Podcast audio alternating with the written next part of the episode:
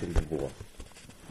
והבסיס של הגבורה זה לדעת לעצור, לדעת לתת גבולות לכל דבר, זה נקרא בחינת דום, דום לשם. דהיינו, כשישמע בזיונו, דום וישתוק. אז פה הוא מביא אה, דוגמאות של הדום הזה.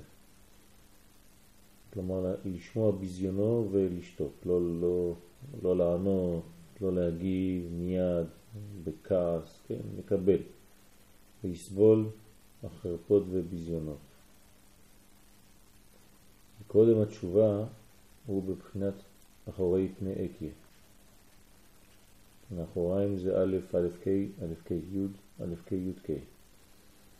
והוא בגימטריה דם. על כן באים עליו בזיונות ושפיכות דמים, ועל ידי הדמימה והשתיקה נעשה מדם דום. אין שם? וצריך לעשות תשובה על תשובה. ואזי נעשה מזה בחינת אדם. הוא חוזר מדם לדום, וגם כן חוזר לבחינה מדרגת אדם, עולה מבהמה לאדם. לשבת על כיסא, על הכיסא בחינת ועל הכיסא דמות אדם וכו', עיין שם היטב. אז פה הבסיס הכללי זה לדעת אה, לעצור מה, מהתגובה הטבעית של, החיפזון של יציאת מצרים. עכשיו נרגעים. נרגעים ומתחילים הכל מחדש. כן, בספירת העומר יש תיקון גדול מאוד, לחזור לדברים מחדש. כלומר, בניין שהוא אה, מסודר לפי קצב מסוים, סדר מסוים, ואי אפשר לשרוף את המדרגות. כן? אנחנו, לפני שנתחיל את הספירה, נראה את הספירה של היום.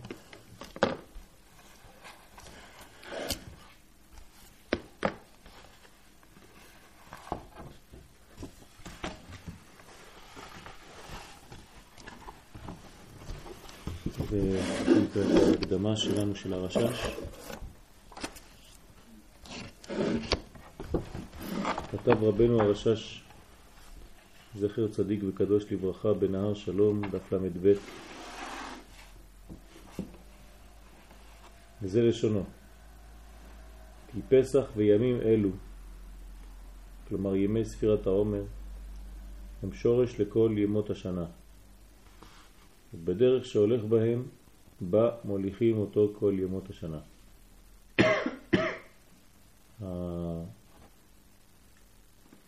העניין כאן זה ההליכה. הליכה זאת אומרת התקדמות צעד אחר צעד באופן מסודר, כמו שאמרנו, בהמתנה, במינון, במדרגות מאוד מאוד מדוקדקות, מאוד מדויקות, כשכל צעד אנחנו שוקלים מחדש ובודקים באיזה מדרגה אנחנו נמצאים ומה עלינו לתקן באותה מדרגה. כלומר, כל הדילוג, כל הפסיכה של פסח, כל החיפזון, אה, כבר לא עובד. בפסח הייתה בחינה של חסדים, ולכן היה דילוג והעלמת עין על המצב, ראויים, לא ראויים, זה לא היה משפיע. למה? כי בפסח האור ירד ממעלה למטה. כאן בספירת העומר יש את הכניסה של הפעולה האנושית, ולכן עכשיו האור יתחיל לבוא ממטה למעלה. ברגע שהאור בא ממטה למעלה, הוא חייב לבוא בצעדים, ובדרך שאנחנו הולכים בצעדים האלה, זה משפיע כמו ילד שיונק, כמו תינוק שראינו אתמול בשיעור שהוא יונק משדי אמו, אז היניקה הזאת היא תיתן לו את כל ה... הבסיס לכל החיים שלו.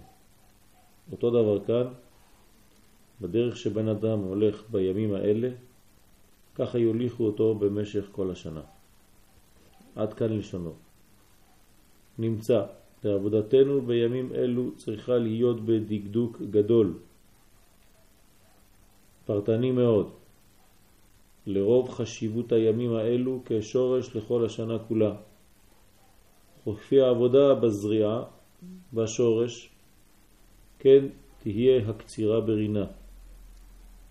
כלומר, יש כאן זריעה. בזריעה לא רואים. בזריעה תומנים גרעינים בתוך האדמה, בתוך החומר, ולא רואים את התגובה. אז זה אלו ימים שלא צריך לצפות מהם איזה מין אה, זעזוע אה, אה, שנראה לעין, שינויים גדולים. אדרבה, יש מין התקדמות כזאת איטית, כמעט רדומה. אבל לא כן הדברים, כי באמת יש זריעה והזריעה עושה את העבודה מתחת לפני השטח. זאת עבודה מאוד מאוד מאוד פרטנית, מאוד שאדם חושב, עושה חשבון נפש. כאן נכנס העניין של החשבונות, כן? וזה העבודה ממטה למעלה, כמו צמיחה שעוד מעט תיתן צמח. אבל רוב העבודה נעשית מתחת לפני השטח, לא רואים. בפסח היה מין הערה גדולה מאוד וחוויה, כאן אולי אפילו החוויה היא קצת אה, בעמימות כזאת, לא, לא כל כך רואים, לא כל כך מרגישים, בונים בלי להרגיש, כן? אתה לא רואה שהבניין מתקדם, אבל הוא מתקדם, מתקדם באופן הרבה יותר רגוע, הרבה יותר מדוד, עם מידת הדין, אבל מתקדם. ואם כי ידוע מרבנו אריזל ותלמידיו בספר פרי עץ חיים שער כוונות ספירת העומר ימים אלו הם ימי דין וקטנות ואיך הם שורש לכל השנה. כן, איך יכול להיות דבר כזה? אומר האריזל שהימים האלה הם דווקא דין וקטנות, כמו שאנחנו אומרים עכשיו. זה בניין כזה של דינים. איך יכול להיות שדין יהיה שורש לכל השנה כולה? אמנם ביור העניין הוא שאלו הם הימים שמתחילים לבנות בהם את צורת האדם השלם. בניין האדם זה ג' קווים, כלומר ימין, שמאל ואמצע, כלומר תיקון המידות, דרך ארץ, כן? בניין שהוא בניין מאוזן, עד קבלת התורה בחג השבועות, בבחינת קבלת האור, גילוי האור. כן, כלים שקודמים לאור, דרך ארץ קדמה לתורה, אנחנו בונים את זה עכשיו. מצד שלא נגמר עוד הבניין, הרי הם עוד ימי דין וקטנות. כלומר ימי דין, ימי בניין, ימי, ימים של פרט. אמנם חשיבות הימים וחשיבות העבודה ותיקון המעשה כפול ביותר. היות וזהו שורש לכל השנה ויסוד העבודה. ואם יחסר בשורש ובימי הבניין, יהיה חסר כל השנה. ולכן עלינו לדקדק ביותר ולקבל על עצמנו עבודה פרטית בימים אלו דייקה. כל אחד צריך לקבל עבודה פרטית, בניין פרטי בימים האלה, לעשות את התיקון במידת הדין. לזכות בדין למתן תורה, לא בחסד. אנחנו רוצים להגיע למתן תורה לבחינה שאנחנו באמת זכינו וקנינו, יש לנו קניין של הדבר. כדי לקנות דבר צריך לעבוד קשה ממטה למעלה, זאת הפעולה של האדם, זה השיתוף שלנו בבריאת העולם. כאן אנחנו כבר אה, מראים את השותפות שלנו, כאן אנחנו מראים כמה אנחנו רוצים כל אחד פותח את הפה שלו, ולפי פתיחת הפה שלו, כן, הרחב פיך ועמל לאהו. והנה כל זה בדרך כלל, אמנם בדרך פרט העבודה. מעט מזעיר ויחידים ממש מבינים מהי העבודה הפרטית המוטלת עלינו ביותר בימים אלו. מה זאת אומרת? הם אה, לא יודעים מה, זה סתם מספרים. היום יום אחד לעומר, יום שני לעומר, שני ימים לעומר, שלושה ימים, נו, אז מה? ספרת עוד, עוד פעם אתה סופר ימים. לא, יש, יש פה תיקון, אבל רוב האנשים לא יודעים על מה מדובר. וזה הביא אותנו לחבר ספר זה כדי לבאר קצת באופן פרטי את אשר עלינו לעשות. וביארנו זאת בסייעתא דשמיא על פי שני עניינים. דבר ראשון, הראשון ועיקר הוא על פי מה שכבר נתפשט בכל תפוצות ישראל, פירוט שבע שבועות אלו לשבע המידות העליונות. כלומר, בנינו את המנגנון הזה של שבעה שבועות כנגד שבע מידות, מחסד עד מלכות. חסד, גבורה, תפארת, נצח, הוד, יסוד מלכות. מתחילים משבוע ראשון ומסיימים בשבוע האחרון, ביום האחרון, חג השבועות, זה גילוי מלכותו יתברך, ההילולה של דוד המלך, אנחנו קוראים רות, כן, כל העניין שגילוי מלכות. הכלולות כל אחת משבע, כלומר חסד שבחסד, גבורה שבחסד, כל פרט מהמידות יש לו הערה. והנה כאשר אנו מתפללים שבזכות ספירת העומר יתוקן מה שפגמנו, אנחנו רוצים לדעת מה באמת עלינו לעשות, לא סתם שיהיה מילים. כן, בספרים של המקובלים אנחנו רואים שבאמת האורות הגדולים נכנסים. כן, למרות שאנחנו מדברים על הכלים, כן, שבוע ראשון חסד שבחסד, כן, האמת, אנחנו רוצים להבין ששם נכנס אורות גדולים של חוכמה. כלומר, למשל בשבוע הראשון יש כניסת החוכמה. אה, רק לדוגמה, בלילה הראשון, אתמול בלילה מה שספרנו, כן, זה אה, גר דגר בחוכמות. דחב"ד, כן, חגת מלכות, דה פרצופי בינה, דחיצוניות ופנימיות, דפנימי ומקיף דמה ובן. כלומר, זה, זה לא רק אה, החלק החיצוני, כלומר הכלי, אלא מה שנכנס בתוכו. אומרת, אנחנו רוצים למלא את הכלים האלה באורות. אז למרות שאנחנו קוראים לשבוע הראשון חסד, האמת ששבוע הראשון הוא חוכמה. חוכמה שנכנסת וממלאת את, ממלא את, את כל החדרים, כן?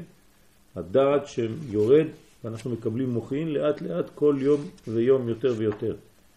אז אנחנו צריכים לדעת מה עלינו לעשות כדי להכשיר את הכלי הזה, כדי לקבל את האור באופן אה, טוב יותר. כן, יש פה הקדמות, הקדמה קצרה.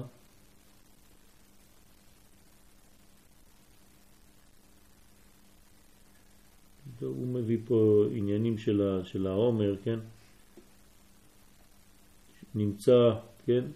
על פי הרב למשל שמן ששון, זכותו יגן עלינו, שעל ידי מצוות העומר, אותם המוכין הם בדין חזרה ולא ברור מחדש. לכן אותם הרפח למטבע הברכה הם שייכים לברכה ואין להם שייכות עם חזרת המוכין דקטנות וגדלות. ואותם המוחים דקטנות וגדלות בספירת העומר חוזרים להיכנס בזון על ידי אותה ברכה. כלומר יש פה מוחין, אנחנו רוצים לקבל מוחין, כן, שכבר קיבלנו אותם בצורה משונה מאוד בפסח, כן, בדילוגים, בקפיצות, ואנחנו עכשיו רוצים לסדר את כל הבניין, ולכן כל הבניין הזה הוא אה, מאוד מאוד מפורט, גם כלים וגם אורות. למשל אומר הרשש, בנהר שלום שמה, באופן כי בדלת שבועות הראשונות התפשטו המוחין בחב"ד, שהם פרצופי עתיק ונוקבה וארי חנפין ונוקבה, ונתפשטו בהם המוחין עד למטה בנהי שלהם, ונגמרו להתתקן מבחינת האחוריים שלהם, שהוא חיצוניות שלהם, ובשלושה שבועות אחרונות נמשכו ונתפשטו המוחים לחגת שהם פרצופי אבא ואימא ויסות, עד למטה בנהי שלהם, והמשכת המוחין האלו לחגת היה על ידי הפרצופים מהם דחב"ד שהם עתיק ונוקבה וארי חנפין ונוקבה. כלומר, עוד פעם אנחנו רואים פה שלמרות שאנחנו מתייחסים רק לכאורה למידות, האמת זה לא סתם התייחסות למידות. כל פעם שאתה מתקן מידה, יש כוונה גדולה של אור שנכנס לתוך המידה הזאת. זה לא סתם מידה בשביל מידה. זה מידה כדי לקבל אור. ברגע שהמידה מוכנה, ברגע שהתלמיד מוכן, הרב מופיע, האור מופיע. זה, זה המנגנון שקורה פה. זאת אומרת שאתה מגיע לחג השבועות מלא אורות כבר. בשב, בחג השבועות זה כבר לא חידוש, כן? זה, זה, זה, זה אתה בנית, אה, כן? תורה מפי הגבורה שמענו. זה, זה מידת הגבורה, זה מידת הדין, זה ימי דין. לכן זה לפי מה שאתה עושה, שאתה מכשיר את כל הכלים שלך, כל פעם שאתה מכשיר כלים יש אור שיורד. אז בשבוע הראשון יש אורות של החוכמה, כן, בכללות, וכו' וכו' כל השבוע. אז מה צריך לעשות? הראשון והעיקר הוא על פי מה שכבר נתפשט בכל תפוצות ישראל, שזה כל המידות האלה. כלומר, כאשר אנחנו מתפללים שבזכות ספירת העומר יתוקן מה שפגמנו, אנחנו רוצים לדעת מה עלינו לעשות. עכשיו הוא רוצה לפרש. והנה לפרש ולבאר הדברים על בוריים, על אמיתתם.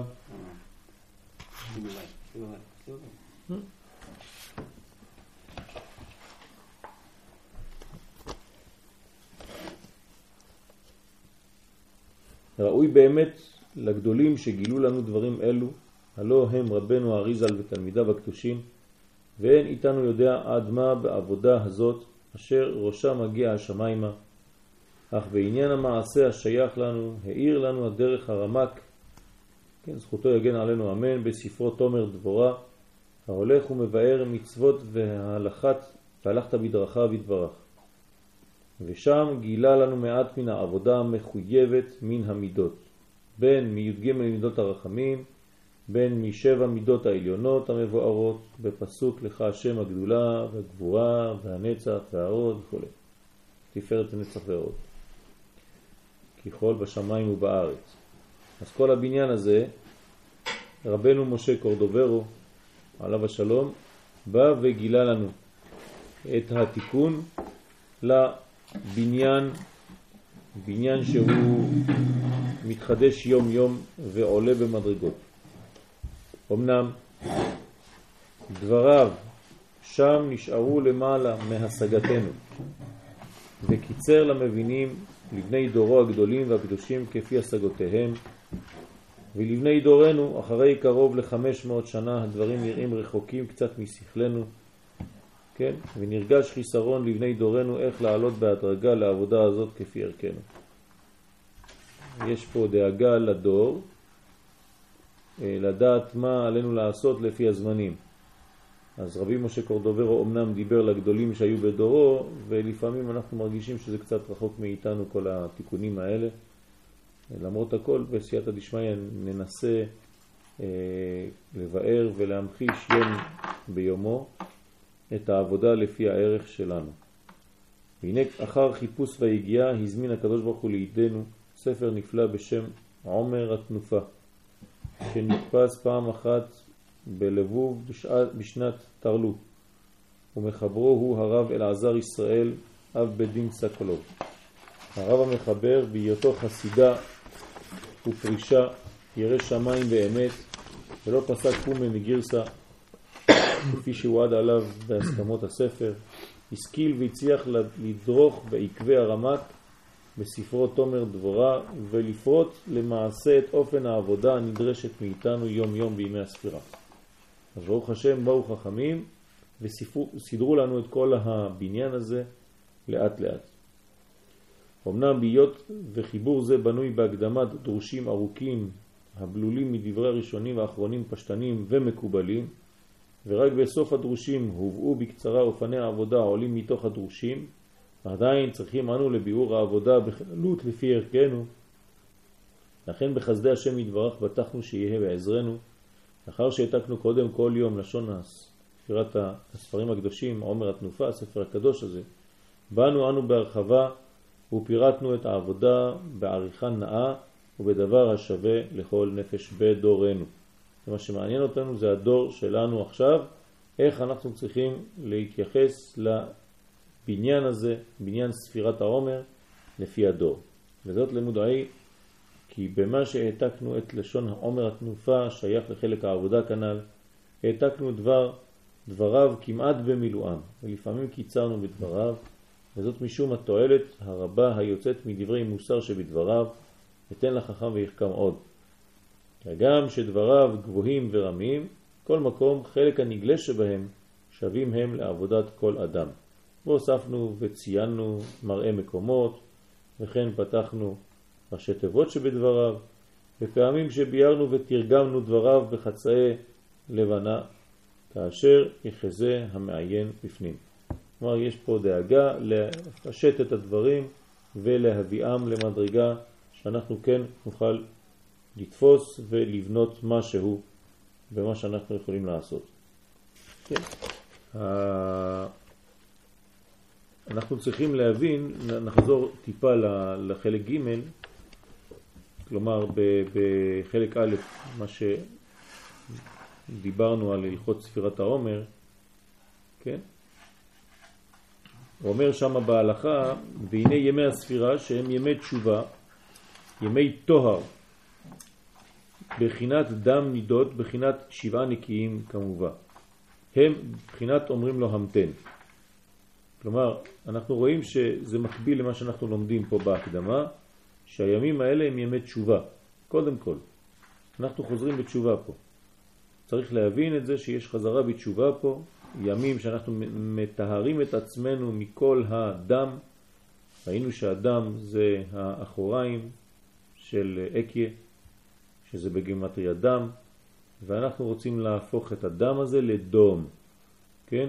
כלומר להגיע למדרגה של אה, דום לשם, של בניין שאפילו שמבזים אותך, אפילו שצוחקים עליך, אפילו שיגידו עליך דברים, אתה צריך לשתוק. זה הבניין, זאת העבודה של ספירת העומר. לדעת לעשות את הבניין של התשובה. בזה אנחנו מתארים את עצמנו מכל דם הנידות. כן, דם נידה זה זה, זה דם של נידוי, כן? שהוציאו אותנו, הרחיקו אותנו, כמו אישה ובעלה שמתרחקים זה מזה, ואנחנו צריכים להתחיל. כי ביום הראשון של פסח, כן, פרשנו מעבודה זרה, לא לשכוח, ולמרות שפרשנו מעבודה זרה, אנחנו עדיין נקראים טמאים, כי הפסקנו את כל מה שהיינו עושים במצרים. אמנם יצאנו ממצרים, אבל אנחנו עדיין טמאים, כמו הנידה, שאפילו שהפסיקה לראות דם, היא עדיין טמאה. כן, זה לא בגלל שהדם נגמר, שהיא גם כן נגמר טומאתה. לא.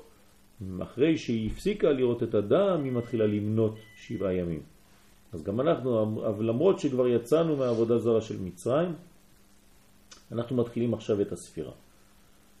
כי זה עיקר בכלל, בחינת כלל הספירה, דהיינו שבפסח שהוא תחילת התשובה, שיוצאים מן הסטרח, בחינת יציאת מצרים, ואז היא בחינת הבא להתאר מסייעים לו, כי בפסח עיקר התשובה על ידי סיוע די לאלה, תשובה שהיא בעצם הערה גדולה מלמעלה, אבל אתה עדיין לא התחלת את הפעולה התחתונה שלך ממטה למעלה, אלא כל הערה הייתה ממעלה למטה, על ידי התעוררות עליון כמובן, ואזי תכף אומרים לו המתן, דהיינו בחינת ימי הספירה, שצריכים להמתין שבעה שבועות בחינת שבעה נקיים. כלומר, צריך סבלנות. ספירת העומר זה סבלנות. סבלנות בתהליך של התיקון. התיקון לא בא בבת אחת, כן, לא כמו בפסח, לא צריך להתרגל לשיטה הזאת, השיטה שהכל בא מלמעלה, שהקדוש ברוך הוא מוריד לנו את בית המקדש, שהוא מביא לנו את המשיח, ושהוא הוא, הוא, הוא, הוא, הוא פועל. כן, אנחנו צריכים להבין שהבניין הזה הוא לא טבעי. פסח זה נס. זה לא הבניין הטבעי שלנו. הבניין הטבעי שלנו זה כשאנחנו פועלים, כי הקדוש ברוך הוא ברא אותנו כדי לפעול. אז אנחנו יותר קרובים לעניין של ספירת העומר מאשר לעניין של פסח. כלומר, ספירת העומר היא עבודה של האדם ממטה למעלה. היא ספירת שבעה נקיים, היא הרצון להתטהר, היא הרצון לצאת מה...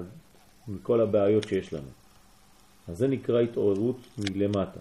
ואזי תכף אומרים לו המתן, זה הסוד, אומרים לו המתן. למה? כי בפסח לא היה המתנה, היה חיפזון.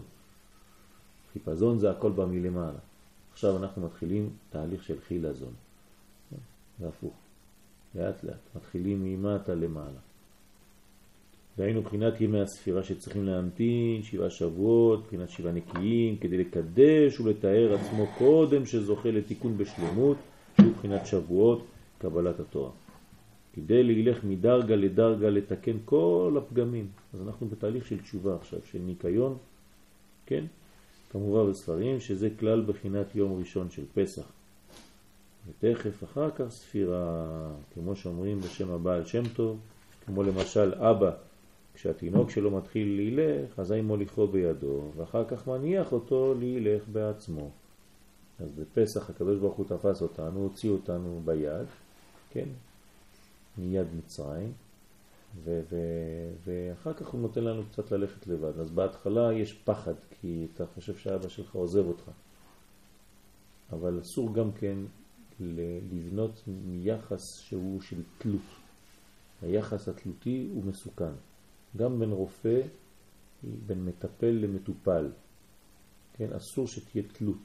כי ברגע שיש תלות, אז הרופא שולט על החולה. זה אסור. אסור, האדם צריך להיות חופשי. האדם צריך להיות אה, אה, עצמאי ולהבין שהתיקון הגדול ביותר הוא בעצמו צריך לעשות אותו. הרופא לא יכול לעשות תיקון על למישהו, כן? הרופאים רק מלווים את האדם למוות, אבל עם קצת פחות סבל. כי עובדה שבסופו של דבר כולם מתים. זאת אומרת שאין רפואה. אם הייתה באמת רפואה אמיתית, הרופאים היו מונעים את המוות. וזה מה שאנחנו הולכים, לאט לאט. הרפואה לאט לאט מגלה איך למנוע את המוות, להגיע לבחינה של חיים. בינתיים זה רק ליווי. ו- וכשמורידים לאדם כאבים, כן, משכך כאבים, אתה לא עוזר לו לתקן. אתה פשוט מונע ממנו מלתקן. אתה הופך להיות שותף לחורבן. אבל צריך להבין שהרופא האמיתי צריך להבין ולהסביר לחולה למה הוא חולה. מאיפה באה המחלה הזאת ומה היא באה לשדר לו. מה היא באה לומר לו. למה עכשיו הוא מרגיש את ההרגשה הזאת. והרופא צריך להיות תלמיד חכם כדי להבין את הדברים האלה לאט לאט ולהסביר לחולים שלו, כן? ש, שהכאבים האלה באים, תחשוב מה זה בא לומר לך, תסביר לעצמך בשביל מה הכאב הזה. אולי אתה צריך משהו. אם אני מוריד לך את הכאב, אני בעצם עושה את העבודה במקומך, לא עשית שום דבר. אז נכון שצריך להוריד כאבים, לשכך, אבל צריך לעזור לאדם להבין את התיקון שלו. רק במדרגה שאדם כבר לא יכול, שהוא ממש משותק, אז יש מצווה להוציא אותו מהמנגנון של, של המוות. אבל בזמן שהוא כן יכול לעזור לעצמו, הרופא וה, וה, והחולה צריכים לעבוד בשותפות. אז כך בפסח מסייעים לו ומוליכים אותו על ידי התעוררות עליון, אך תכף מניחים אותו להילך בעצמו. אסור שתהיה תלות, כדי שיתעורר מעצמו ויתקן מה שעיוות, שזה בחינת ספירה. בחינת אומרים לו המתן, כדי שיעשה תשובה ויסבול צר ובושה לתקן מה שפגם. אז לא מורידים לו את הבושה מיד מיד, מכניסים אותו לצמר גפן שיהיה, כן, עטוף, שמור, לא. תן לו קצת להרגיש את הבושה, את הביזיון, למרות שזה נראה אכזרי, אבל על ידי זה הוא יתחיל לבנות ולהבין את הדברים בחיים. וזה מה שכתב בזוהר, שהספירה לטהר עצמו מבחינת דם נידות, כי זה עיקר התשובה לתקן מבחינת הדמים שבאים מבחינת אחורי שם אקי כנ"ל, שהם מבחינת דם נידות. כמובן בכתבים, כי עיקר יציאת מצרים ושבועות הוא מבחינת אקי, כמו שכתוב, כי אהיה עמך וזה לך האות בהוציאך, כן, את עמי ממצרים. תעבדון את האלוהים על ההר הזה. דהיינו קבלת התורה, קבלת התורה, מתן תורה ושבועות קשורים במהות לחג הפסח. על ידי היציאה מגיעים לשבועות לקבל את התורה. אין דבר כזה חג השבועות לבד. מתן תורה זה יציאת מצרים, זה היינו הך, אנחנו מדברים על אותו דבר. כן? נמצא שבקבלת התורה אז מתגלה ונשלם בחינת אהיה, בחינת קטר, שהוא בחינת שבועות, שאז מתגלים נון שערי בינה, אותם נון שאנחנו תמיד רודפים אחריהם. הנון השערים האלה, חמישים פעמים נזכרי יציאת מצרים בתורה, נון שערים. הנון זה מה שפודה את האדם ומציל אותו מכל המועקות, מכל הגלויות, מכל הדיכאונות, מכל הקשיים, עד שהוא נוגע בנון. צריך לגעת בנון, שהם מבחינת אקיה, בחינת קטר. באופן פשוט, מה זה אומר? חוץ משמות, קודש וכל מיני אורות. מה זאת אומרת שנון שערי בינה עוזרים לאדם שהם מבחינת אהיה? מה? מה זאת אומרת? לא, אבל אני רוצה שתתייחסו ממש למה שאומרים פה חז"ל. נכון שזה, הביטוי לזה זה שמחה, אבל מה זה אומר? שאנחנו רוצים להשתחרר ועל ידי נון שערי בינה שהם בחינת אהיה, בחינת כתר. פשוט מאוד, רק תקשיבו, תראו את המילים פה ותבינו. נסתרים. מה? נסתרים. שום נסתר. נון הוא אמר. כן. מה זה הנון שער בינה? הוא אומר לך את זה. זה לא רק שם, לא סתם שם אקי, אלא מבחינת אהיה. מה זאת אומרת אהיה? תהיה את עצמך. יש לי עתיד. יש לי עתיד, אני מחכה למשהו. אני אהיה. זה פשוט מאוד. כלומר, אני מאמין שיש לי עתיד, שיש לי משהו לעשות עוד. אני אהיה. אם אני נגמר באני עכשיו, ואני אומר מחר אני כבר לא יודע מה אהיה, אז אתה עכשיו בדיכאון. אבל אם אתה מאמין שיש לך אהיה, שיש לך עתיד, אז פה הרפואה שלך מתחילה. זה הסוד. זה לא סתם שם. שם השם, אהיה, אהיה אשר אהיה. כן, בסדר, אז נו, זה שם אקל, יש שם הוויה ויש איזה, אתה אלוף בשמות. נו, אז מה אתה עושה עם זה? לא, פה יש עניין שיש לך עתיד, אתה מאמין בעתיד שלך. אתה מאמין במחר. יש לך כיוון, יש לך תכלית, אתה הולך לאיזשהו מקום, אתה מתקדם. לכן הגאולה היא גילוי המדרגה הזאת. אהיה אשר אהיה. יש לנו עתיד, אנחנו הולכים לקטר, אנחנו הולכים לגילוי. גם שם הוויה זה עבר ועתיד. נכון. לא הוויה השתמשו. בגלל שאתה לא רואה את זה. חזק הוויה. אתה לא רואה את זה בהוויה. אם זה היה הוויה, היית רואה רק שם הוויה. עובדה ששם הוויה אסור לנו להגיד אותו, ושם אהיה מותר לנו להגיד אותו. למה? כי שם הוויה זה כל כך אה, תלוש לנו מהמציאות שלנו, שאנחנו לא מבינים מה זה. זה שם, שם השם. אבל כשאתה אומר אהיה, פתאום אתה נכנס לפעולה פה. אתה משתתף פה, יש לך שם אהיה. או מותר לך להגיד את השם הזה? כן, כן, אהיה אשר אהיה. אתה צריך להיות מחר להאמין שיש לך עתיד. ברוך השם, זה, זה, זה הבניין. זה סוד גדול פה, מה שאנחנו אומרים פה עכשיו. כן, השם הזה אהיה, הוא הגאולה שלנו. כי אנחנו צריכים לצאת מזה. לכן צריך לצאת מכל העניינים שמפריעים. תראו מה הוא אומר פה. ועיקר התיקון הוא על ידי הבושה. כלומר, התביישת, עשו לך איזה משהו, קיבלת איזה צעקות, רבת עם מישהו, כן? זה בושה. מה אתה עושה בזמן זה? על ידי הדמימה והשתיקה אתה שותק. אתה לא אומר כלום. אדם שמצליח לשלוט על זה, הוא יוצא מכל הבלגן. כמו שכתוב שם, וזה בחינת עומר שעורים, שהוא קורבן ממאכל בהמה. עברת בשלב כזה שצחקו עליך ואתה כמו בהמה, אתה אוכל עכשיו שעורים, אתה שותק, בהמה לא מדברת, כן? כל מה שהיא יכולה לעשות זה צועקת, כן, כן. זה בחינת התשובה. ככה זה אתה חוזר בתשובה. אל תפתח את הפה מיד, אתה לא חייב לענות לכל מי שאומר לך משהו, אתה אומר אתה צודק, הכל מאה אחוז. אני אה, מנסה לחזור בתשובה ולהבין את העניין. שעיקרה על ידי הבושה כנ"ל, על ידי דמימה ושתיקה כנ"ל. כמו כן בפרטיות באדם עצמו, עיקר התשובה כשמתבייש לפניו יתברך ועושה עצמו כבהמה שאינה מדברת, כי אין לה פה לדבר ולא מצח להרים ראש. מחמד בושה, כמו שכתוב בראיה מהמנה, כן, משה רבנו בזוהר, שזה עיקר התשובה כשאדם אומר, אין לי פה להשיב, אני לא יודע. זה התשובה, אתה מתחיל עכשיו בתהליך. מחמד בושה ועושה עצמו כבהמה, אז האם נחשב כקורבן עיין בזוהר הקדוש. אז אנחנו חוזרים לעניין של, ה... של התיקון פה.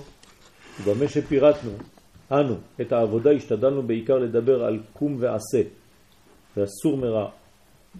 ומה שפוגם במידות יהיה מובן מעצמו על ידי זה בנוסח הווידוי שבסוף כל שבוע מפורט יותר עניין הפגם. כלומר כל סוף שבוע, למשל התחלנו את ספירת העומר אתמול בלילה, כן, כשנגמור שבוע אחד, כן, שבעה ימים לעומר שהם שבוע אחד, כן, יש וידוי. כל סוף שבוע יש וידוי. מה זה הוידוי הזה? הוידוי יתייחס בפרוטרוט לשבוע המיוחד, לכל התיקון של המידות של אותו שבוע, ואנחנו צריכים להבין, כן, מה היה כל השבוע באופן מדויק מאוד, כי זה פרטים. באופן עריכת חיבורנו הוא, והנה קודם לכל, צריך להבין כל מידה נכונה. לכן לפני כל שבוע הבאנו לשון הפסוק מדברי הימים ודברי המפרשים שם. וכן הגמרא בברכות, דף נ"ח, הדורשת את כל המידות, כן, במסכת ברכות דף נ"ח, כן, שם נוח לו לאדם לקרוא. את כל העניין הזה של המידות, להבין מה זה דברי הגמרא של שייכות הפסוק ודרשת הגמרא אל המידות, עיין בהקדמה השלישית של המהר"ל לספר גבורות השם, כן, דרך אגב, גבורות השם, זה הגבורה, זה הדין, הרב קוק כתב ספר על, על אה, מוסר אביך, על תיקון המידות, שהולך ומבאר בארוכה את דרשות חז"ל על פי דרכו בקודש. והבאנו לשון הזוהר הקדוש המפרש כל מילה בפסוק ומידתה. וכן הבאנו קטעים מגדולי הראשונים שעסקו בביאור המידות, הלא הם הרב הקדוש הרמק, רבי משה קורדוברו זצ"ל, ורב יוסף ג'יקטיליה זצ"ל, כן? ושערי אורה, כן? מסוף ספרו שערי אורה. הובאו דבריו כמה פעמים בספר בית יוסף, הוא פסק כמותו כמה פעמים בשולחן ערוך, ועליו העיד האריזל שהמפתח להבנת הדברים נמצא בידו. ברוך השם זכיתי ללמוד שערי אורה עם מניטו, הרב אשכנזי, שהיה אור גדול ולמדתי איתו שערי אורה, היה חוויה שרק היום אני מודע לה. הייתי אז, לא הייתי מבין מה אני עושה שם בשיעור, עכשיו אני מבין. זה שאני למדתי מניטות תקופה. כן, חזק מאוד. ועוד הוספנו ביאור המידות בקצרה בדרך עבודה כפי שביארם הבעל שם טוב, והודפסו בחומש היכל הברכה, בסוף חומש דברים, בילקוט, אמרי פנינים וכו' וכו'. כן, היכל הברכה זה קומרנה. על פי אלו השלושה מאורות יקום דבר, הלא דבר גדול הוא הבנת מידותיו יתברך. אז אנחנו עכשיו, דרך כל הליקוטים האלה, מנסים לבנות. אז בואו נעבור למידה הראשונה, לא נקרא את כל זה, כדי להתייחס ליום.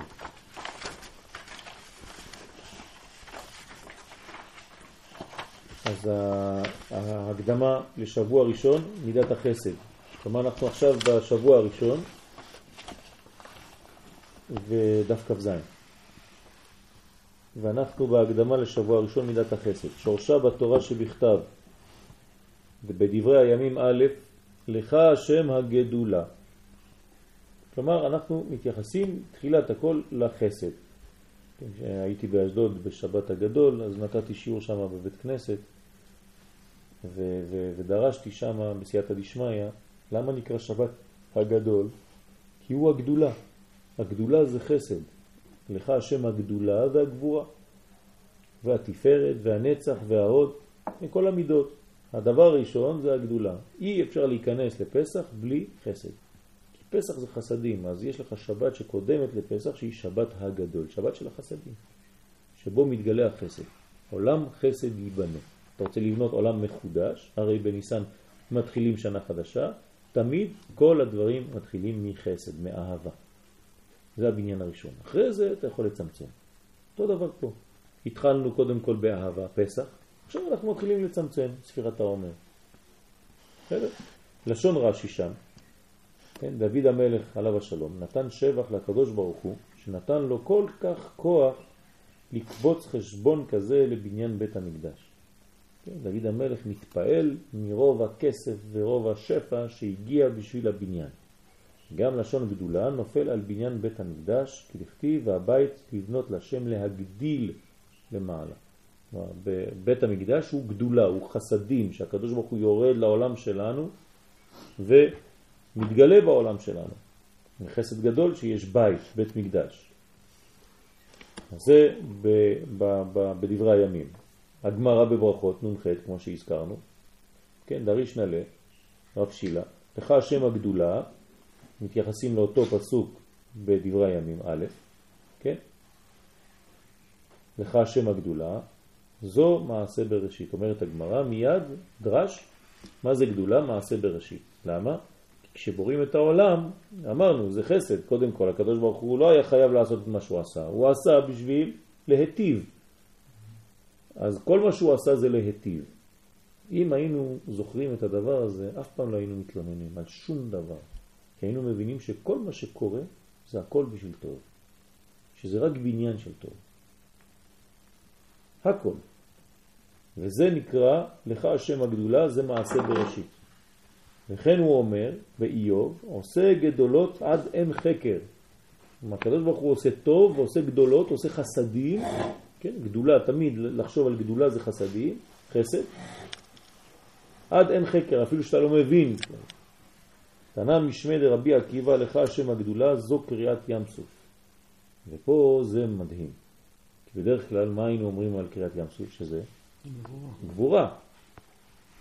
ופה אומר רבי עקיבא, כן, דרש רבי עקיבא, משמי דרבי עקיבא, לך השם הגדולה, זו קריאת ים סוף. זאת אומרת שקריאת ים סוף האמיתית היא חסדים.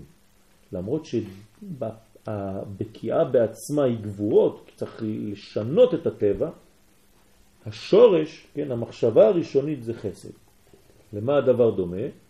לזה שאני רוצה נגיד לתת אה, אור לבן שלי, אז זה חסדים גדולים, אבל בשביל זה אני בא ותופס אותו ואני מושיב אותו לידי. ואני אומר לו עכשיו אתה לא זז מפה, בוא תשמע. ובשבילו זה גבורה. כן, אז קשה לו. אז הגבורה הזאת, התחתית שלה, השורש שלה הוא חסד גדול. אותו דבר, כדי שהעם ישראל יצא ממש מגלות לחירות, צריך לפתוח לו את הים. אז הרצון הזה זה חסדים גדולים, אבל פתיחת הים עצמה זה, זה גבורה. עכשיו בזוהר, לשון הזוהר הקדוש, מידת הגדולה, מידת החסד. ככה אומר הזוהר. תמיד כשאתה שומע גדולה, אתה שומע חסד. הצדיק שהוא מרכבה למידת החסד, מי זה? אברהם אבינו, עליו השלום. כלומר, אברהם אבינו היה מדרגה לחסד, מרכבה לחסד. החסד רוכב עליו בעולם הזה. עבר המרכבה למידת החסד הוא יד ימין. אז אנחנו השבוע הזה צריכים לעבוד על היד הימנית שלנו. כלומר, לעשות פעולה מכל החלק הימני שבגוף שלנו, כלומר בנתינה. בוא נראה מה אומר רבי משה קורדוברו עליו השלום בלשון תומר דבורה. עיקר כניסת האדם אל סוד החסד הוא לאהוב את השם תכלית אהבה. צריך להגביר היום, כן, היום אנחנו יום רביעי, הראשון לספירת העומר, עכשיו צריך להגביר אהבה. כל היום תחשוב כמה אתה אוהב את הקדוש ברוך הוא. שלא יניח עבודתו לשום סיבה. הקדוש ברוך הוא, כן, תדבר איתו היום. תדבר עם הקדוש ברוך הוא, תתבודד, תלך לגינה שלך, פה יש לנו הכל פתוח. כן? הקדוש ברוך הוא, אני אוהב אותך, אני רוצה להיות קשור אליך. שום סיבה לא תפריד בינינו. ואם היות שהיא מידת המלכות, פועלת דין, שהיא קשורה בחסד. זאת אומרת שהעניין של החסד, למרות שאנחנו כול, הכל במלכות, כי זה גילוי, אנחנו עכשיו בחסד. והיינו מידת נחום איש זו, שהיה אומר גם זו לטובה. הכל לטוב. את זה צריך לפתח היום. והיה שם, שם דעתו אל צד הטוב במידה ההיא ומסתיר דיניה. כלומר, אפילו שאתה עכשיו מרגיש כאב, עכשיו שאתה מרגיש לא כל כך טוב, אתה אומר לקדוש ברוך הוא, אני, תסביר לי למה יש לי את החוויה הזאת, למה יש לי את ההרגשה הזאת הלא כל כך נעימה בזמן האחרון. אני אוהב אותך, אני יודע שאתה רוצה לתת לי רק לטוב, אבל תסביר לי קצת יותר, תן לי הערה, תן לי סימנים. וזוהי הנהגה גדולה להתקשר בחסד תמיד. בתיקונים, כן, תיקוני זוהר, פירשו איזהו חסיד המתחסד עם קונו. דהיינו על ידי עשיית תורה ומצוות כדי לעורר ייחוד העליון, על ידי זה ישפיע הקדוש ברוך הוא טוב וחסד בעולם, כרצונו להיטיב לברואיו. כלומר, אנחנו צריכים לקחת על עצמנו להתחסד עם קוננו. כלומר, להתחסד עם הקדוש ברוך הוא ולקבל על עצמנו, ללמוד יותר, לקיים יותר, להיות אנשים טובים, פשוט, פשוט להיות אנשים טובים. מה אומר רבי יוסף ג'יקטיליה, שערי אורה, עליו השלום, לשון שערי אורה, שער זין, לשון חסד הוא כל העושה דבר שאינו מוכרח לעשותו מצד הדין. אתה לא מוכרח, אתה לא חייב, אבל אתה רוצה לפעול חסד. תרים טלפון למישהו שלא התקשרת אליו מזמן, תדבר עם מישהו שאתה מרגיש שהוא קצת לא בסדר, אלא שעושה אותו בטובתו. והשם ברא את העולם מצד החסד להיטיב עם ברואיו ולתת להם חלק ונחלה כרוב רחמיו וחסדיו, כאמור. כן, לפעמים אני מסתובב ברחובות ואני אומר, איך כל האנשים, כל אחד יש לו איזה מקום קטן לגור בו. זה פלא. מלא בתים, אנשים, כל אחד יש לו את המקום שלו, חדר בשביל לישון, מקום בשביל לאכול, יש לכל אחד מנה בשבילו. זה פלא פלאות. כל האנשים שיש ברחובות, אה, איפה? כל אחד יש לו בית, כן? בערב אתה רואה כולם חוזרים לבתים. כל אחד יש לו איזה חור קטן, נכנס בו. זה... רק כשאתה מדבר עם מישהו שאין לו, אתה מבין כמה זה... כמה זה קשה, כן? אמרתי עולם חסד ייבנה. וכשבא אברהם אבינו עליו השלום וצפה והביט וחקר סוד השם הגדול התברך, אך ברא עולם מצד החסד, עמד גם הוא ואחז המידה הזאת בידו. אברהם אבינו הבין את זה, שהקדוש ברוך הוא לא חייב בכלל. אה, הוא עשה ככה, גם אני אתחיל ככה, והוא הפך להיות מרכבה למידת החסד בעולם. והודיע לבריות רוב חסדו של הקדוש ברוך הוא. כלומר, אברהם אבינו הוא לא מפונק, אברהם אבינו לא מתלונן. תמיד אומר לאנשים, הכל בסדר, הכל טוב, תהיה שמח. ורחמיו על כל מעשיו, האח הוא ברעם ומפרנס אותם, והכל מצד חסדו. מצד זה ראויים כל בני אדם לעובדו, להתחנן לפניו ולקבל עול מלכותו. אסור לעבוד את עצמו, צריך לעבוד את השם.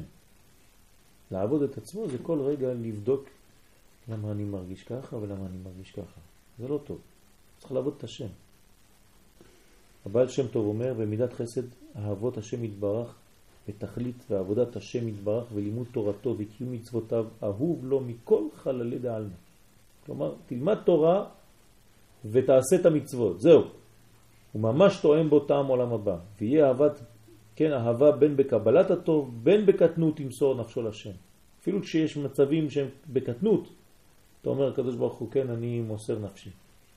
מי שקצת מכוון בעמידה, למען שמו באהבה, שימו לב, באהבה, מה קורה שם באהבה? ארבע מיטות בית דין אדם מקבל על עצמו. דווקא שם. זה מה שצריך לכוון במילה באהבה, בעמידה. בהתחלה. שם אתה מוסר את עצמו, ל, ל, ל, כן, ארבע מיטות בית דין. וכן בעת ייסורים ומיטה יהיה אהבת השם יתברך בליבו ויגמול חסד עם קונו באמת. מידת החסד שבחסד, זה הספירה המדויקת של היום. קניין תורה בתלמוד. לשון עומר התנופה. מידת החסד שבחסד יורה לנו דעת להבין. אתה צריך ללמוד תורה, שתקנה דעת. כי גם כשהתחסד אדם עם רעהו כמצוות התורה, עם כל זה אין החסד משתלם, כי אם לפי החסד שבו, דהיינו שנותן לעני בשעת הזול, או בשעת הצריך לו יותר, כמו שאמרו חז"ל במסכת סוכה, מ"ט, על הפסוק בהושע, כן? וקיצרו לי לפי חסד, לפי חסד.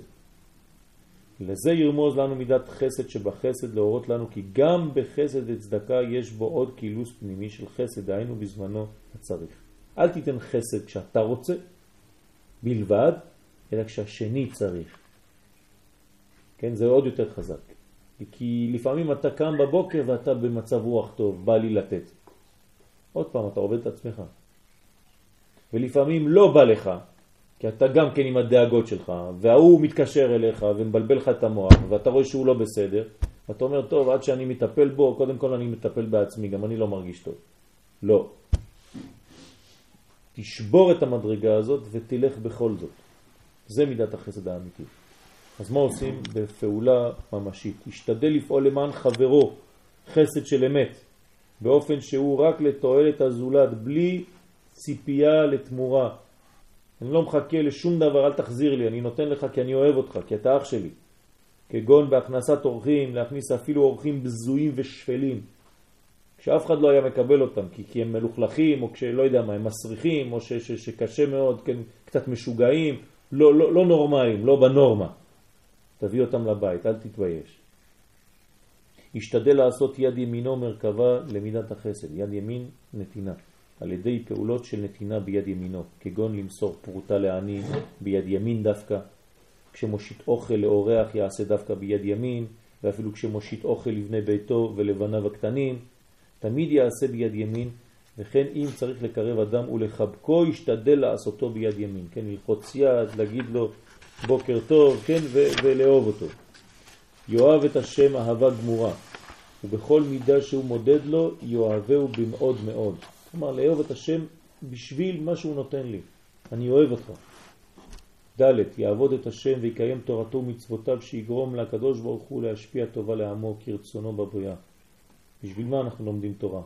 כי הרבה פעמים אמרנו את העניין הזה, לא רק בשביל לקנות קניין של דעת לעצמנו, אלא בשביל להוריד יותר הוויה בעולם, יותר אור, יותר חיים. כל פעם שאנחנו לומדים תורה, אפילו שאנחנו חבורה קטנה, כן, אנחנו מורידים עוד שפע למקום הזה. וצריך לחשוב על כולם, על האור שיורד לעולם הזה בשביל כולם, גם אלה שיושנים עכשיו. אפילו לחוטאים משתדל להטיב להם. אתה רואה אדם שהוא חוטא, אתה אומר, אה, זה חילוני, זה... חס ושלום, אין מילים כאלה בפה שלנו. באופן שיועיל להחזירם למוטב, באהבה, אבל לא להחזיק ידיהם חס ושלום. כן, אסור להגיד להם זה טוב, תמשיך להיות רע. אבל באהבה גדולה. והחסד היותר גדול לחוטא הוא להשיבו אל אביו שבשמיים, להחזירו בתשובה שלמה וילמדו דעת את השם. תקרב אותו, תגיד לו לבוא לשיעורים, כן, צריכים לטפל, כל אחד צריך לטפל במישהו, במישהו שליד הבית שלו, שהוא רואה שהוא עדיין לא זה, ללכת, להביא לו איזה משהו, לדבר איתו, עד שיבוא לאט לאט, לבוא ללמוד תורה. אתם לא יודעים איזה הצלה, וזה אחר כך כל החיים שלכם, אתם הופכים להיות כמו האבא של האדם הזה. ובשמיים זה כאילו הבאתם אדם לעולם, ממש, היה מת, אז החזרתם אותו לחיים, זה תחיית המתים. ידון כל אדם לקו זכות, ואפילו אם נראה לו רוב הצדדים לכף חוב, ואפילו אם הוא אדם בינוני. כן, הכל הכל בעניין של זכויות, לתת לאדם, כן, אני לא מבין הכל, אני לא רואה את כל התמונה השלמה, אני יודע שזה אדם מישראל, הקדוש ברוך הוא נותן לו נשמה, הוא צדיק. בכל ענייניו יתנהג באופן של לפנים משורת הדין. לא רק, כן, לפי הדין אה, זה ככה. לא, לפנים משורת הדין, תן יותר. תן יותר. אתה רואה ש... ש, ש לא יודע מה, אה, עולה לך, לא יודע, 50 ו... 257 שקל, תן 260. כן, בכל ענייניו יתנהג באופן שלפנים משורת הדין. אז רק נקרא את החלק שלמטה, בזוהר הקדוש, שלושה חלקים מהזוהר, חלק ג' מן דרכים לקודשא ברך הוא תעתר בחסד לנחות ציטרין. מי שמפתח את המידה הזאת של החסד, הקדוש ברוך הוא עושה לו חסד מכל הצדדים כמו עטרה לראשו, ועביד חסד בקולה, והקדוש ברוך הוא נותן חסדים בכל דבר, ולא חייס על גופה ועל ממונה. הוא כבר לא, כן, מצטער, כן, לא חס על גופו ועל ממונו, אלא הוא ממש פושט, לארג'. והקדוש ברוך הוא ממלא אותו. תיתנו, תיתנו צדקה, תיתנו, תראו שהכל חוזר, הקדוש ברוך הוא נותן. חלק א', אמר מידת חסד ומידה זו הייתה מלאכתי. כלומר, הקדוש ברוך הוא ברא את העולם במידת החסד למרות שהבנייה עצמה הייתה בגבורה. מביא בלבבם לעשות רצון אביהם. שמה בזוהר הקדוש ממשיך, אמר מידת החסד, כן, במידה זו הייתה מלאכתי שאני מזכה את העולם כולו ואפילו נתחייבו, אני מזכה אותם. הקדוש ברוך הוא נותן לנו אפילו שאנחנו לא עושים בדיוק מה שהוא רוצה. כי הוא תמיד מלמד זכות. תמיד החסד שלו זה הפועל הכי גדול והמקורי. גם אנחנו צריכים ללמוד מזה, וזה היום, צריך לפתח את כל זה. מחר יום חדש. Thank you.